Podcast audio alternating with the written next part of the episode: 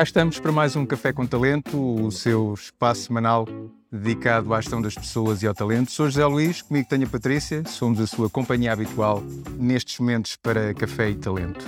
Venha daí porque hoje o nosso café vai ter aroma à diversidade e a importância deste contexto da diversidade naquilo que seja a realidade das empresas.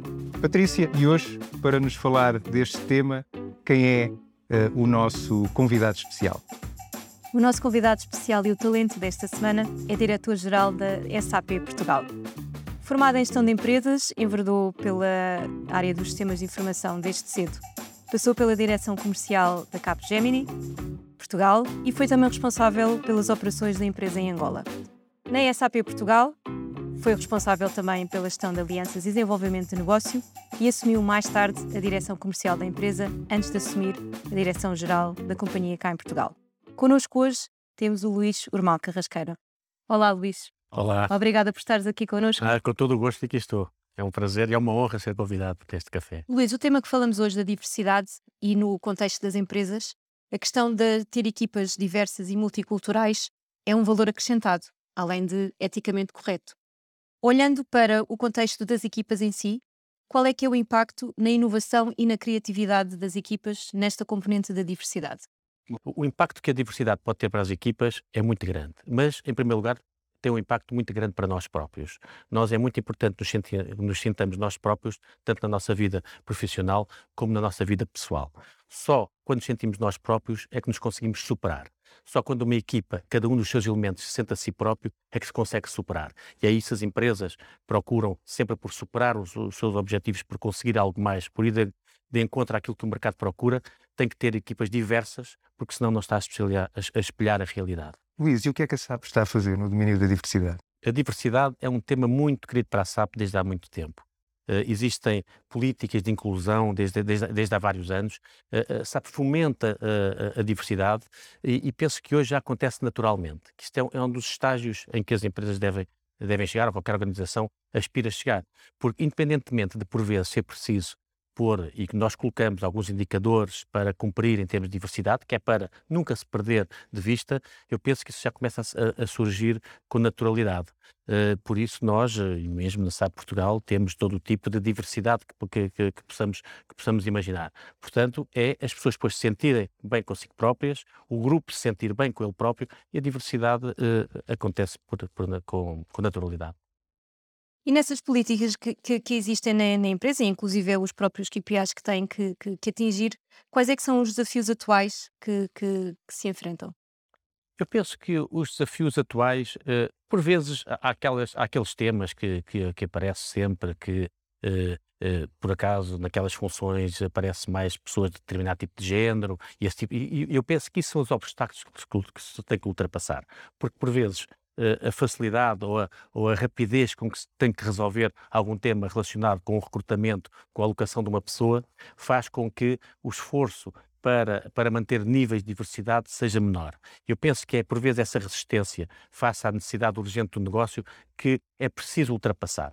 Uh, depois, eu acho que eu penso também que, repare, nós estamos num mundo diverso, nós estamos num mundo em que cada vez mais existe individualização Uh, da pessoa, a individualização do objeto que nós compramos. Ainda há poucos dias falava com, com, com o diretor-geral de um cliente nosso que nos dava o exemplo de uma empresa, eh, de, de, uma fábrica da Volkswagen na Alemanha, em que fabricam milhares de carros por dia, não fabricam um carro igual. Isto, isto, é, isto, é, impressionante se nós olhássemos para trás. Ou seja, as organizações têm que estar abertas a essa diversidade. Se uma, se uma organização não estiver aberta a essa, a, essa, a essa diversidade, não está a ir de encontro com o seu mercado não, há, não está a ir de encontro com aquilo que, que se propõe fazer em termos, em termos de crescimento. Então está-se a condicionar a si própria, está-se a padronizar. Não faz sentido uma organização se padronizar quando o mercado é cada vez menos, menos padronizado. E cada vez mais especializado também, não é? Cada vez mais especializado, cada vez mais a ir às necessidades, à vontade e ao gosto de cada um. Isto traz complexidades grandes em termos de, em termos de execução, mas aí é para isso que nós cá estamos, para ajudar com equipas diversas as empresas a ultrapassar esses desafios, mas é, uma, mas é, mas é um caminho sem retorno. Olha, Luís, e, e, o que recomendas eh, para passarmos a continuar, digamos, neste, neste contexto de diversidade, olhar para aquilo que seja um ambiente dinâmico dentro da própria organização? Eu, eu, penso que isto vai muito uh, uh, da parte de, de, do management, de quem gera as organizações. Uh, tem um papel importantíssimo, não único, mas um papel importantíssimo. Não único, porque depois também toda a inclusão de pessoas que não são, são diferentes de nós também é importante. Cada um de nós, enquanto não enquanto manager, mas enquanto funcionário, enquanto colega, tem que ter, tem que ter esse papel. Mas eu penso que o principal é eliminar barreiras. É, temos sempre nosso, na nossa cabeça temos que eliminar barreiras, como também nos dizem sempre, para uh, procurar sair da nossa zona de conforto. Não é que a diversidade seja sair da, da, zona de conforto, mas é eliminar as barreiras e estarmos conscientes temos que eliminar barreiras que limitem a nossa diversidade, a diversidade das nossas equipas. Depois, eu penso que os resultados das equipas com maior diversidade falam por si. E a partir do momento em que o manager experiencia trabalhar com equipas diversas, vai de certeza obter resultados melhores e vai, de certeza, por si só, ter essas barreiras eliminadas. Eu penso que uh, essa é, é, a principal, uh, a principal uh, recomendação que eu faria, é ter sempre consciência de que eliminar barreiras e preconceitos de diversidade. Sem dúvida. e isto aqui toca também o tema da própria liderança. Eh, para conseguirmos garantir esta dinâmica em termos de diversidade, qual é o papel da liderança? Enfim, que tipo de, enfim, de, de dinâmicas é que podem existir neste contexto é, mais o, da liderança? O, o, papel da liderança está um bocadinho ligado com aquilo que eu acabei de dizer, que é, eh, que é, que é, o, criar, uh, que é o criar equipas diversas. Mas agora só pegando aqui um exemplo e relacionado com os momentos que temos vindo a viver. A questão da, da, da, da diversidade de gerações. Hoje as empresas têm uh, várias gerações a trabalhar e uh, as gerações têm, têm formas de estar diferentes, porque cresceram, tiveram ambientes de, de têm vivências totalmente diferentes. E se as novas gerações uh, crescem num modo da fusão entre a vida profissional e a vida privada, as gerações mais experientes vivem no, no modo da vida profissional e da vida privada. E isso, por vezes, cria conflitos, cria separação, cria barreiras, cria forças entre as. Eu penso que a experiência que todos vivemos no, agora durante o período de Covid, em que mesmo as gerações mais, mais, mais experientes tiveram forçosamente, experi experienciaram aquilo que é a fusão entre a vida privada e a vida profissional, e grande parte deles quer continuar assim, eu penso que isto existe, ajuda a um compreendimento mútuo e a uma maior, e uma maior probabilidade e um maior sucesso de criar gerações inter, eh, equipas intergeracionais. Porque uma equipa intergeracional pode-se buscar a experiência, o saber de, de, de, de, um lado e a irreverência do outro, e cá está um exemplo de que pode, pode dar frutos muito, muito inesperados. Sem dúvida. Eh, e, e por outro lado também, eh, a importância que possa ter este contexto de diversidade naquilo que seja a inovação e a criatividade, porque no fundo estimulam um pouco estes, estas dinâmicas em termos de criatividade e de, de inovação. O que é Sim, que é? Eu acho, eu acho, eu acho que, que estimulam claramente, porque, porque de facto, como falávamos há pouco da individualização e da especialização dos mercados, vamos, vamos ver, hoje uh, uh, a, a, geração, nós quando, nós quando éramos uh, mais jovens, não havia separação de lixos. A geração que nos ensinou a, a fazer a, a, separação dos lixos é são as gerações mais novas, que já fazem isso por natureza. Não faz sentido uma, uma, uma, uma geração que, uh, que foi criada uh, na, na, separação, uh, preocupada com a sustentabilidade, depois chegar ao mercado e não ter produtos que deem continuidade a isso. Portanto, quem. E aí está um campo de inovação que não tem fim.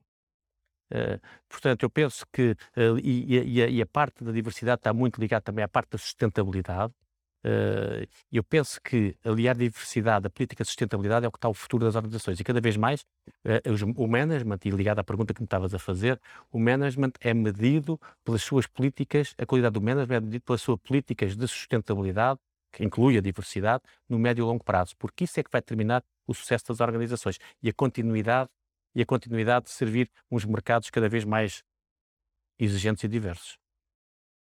Luís, o tempo para o nosso café está a terminar, infelizmente, e temos aqui uma última pergunta final, num caráter um pouco mais pessoal, para, para te questionar. Se enviasse uma mensagem para ti mesmo, para ser lida daqui a 10 anos, que mensagem seria? Bom, primeiro, questione em que device é que eu iria ler essa mensagem. Mas isso há de lá chegar. Uh, segundo, uma mensagem para daqui a 10 anos, eu penso que poderia ser do que é que te orgulhaste de fazer nos últimos 10 anos? O que, o que é que te orgulhas de ter feito nos últimos 10 anos?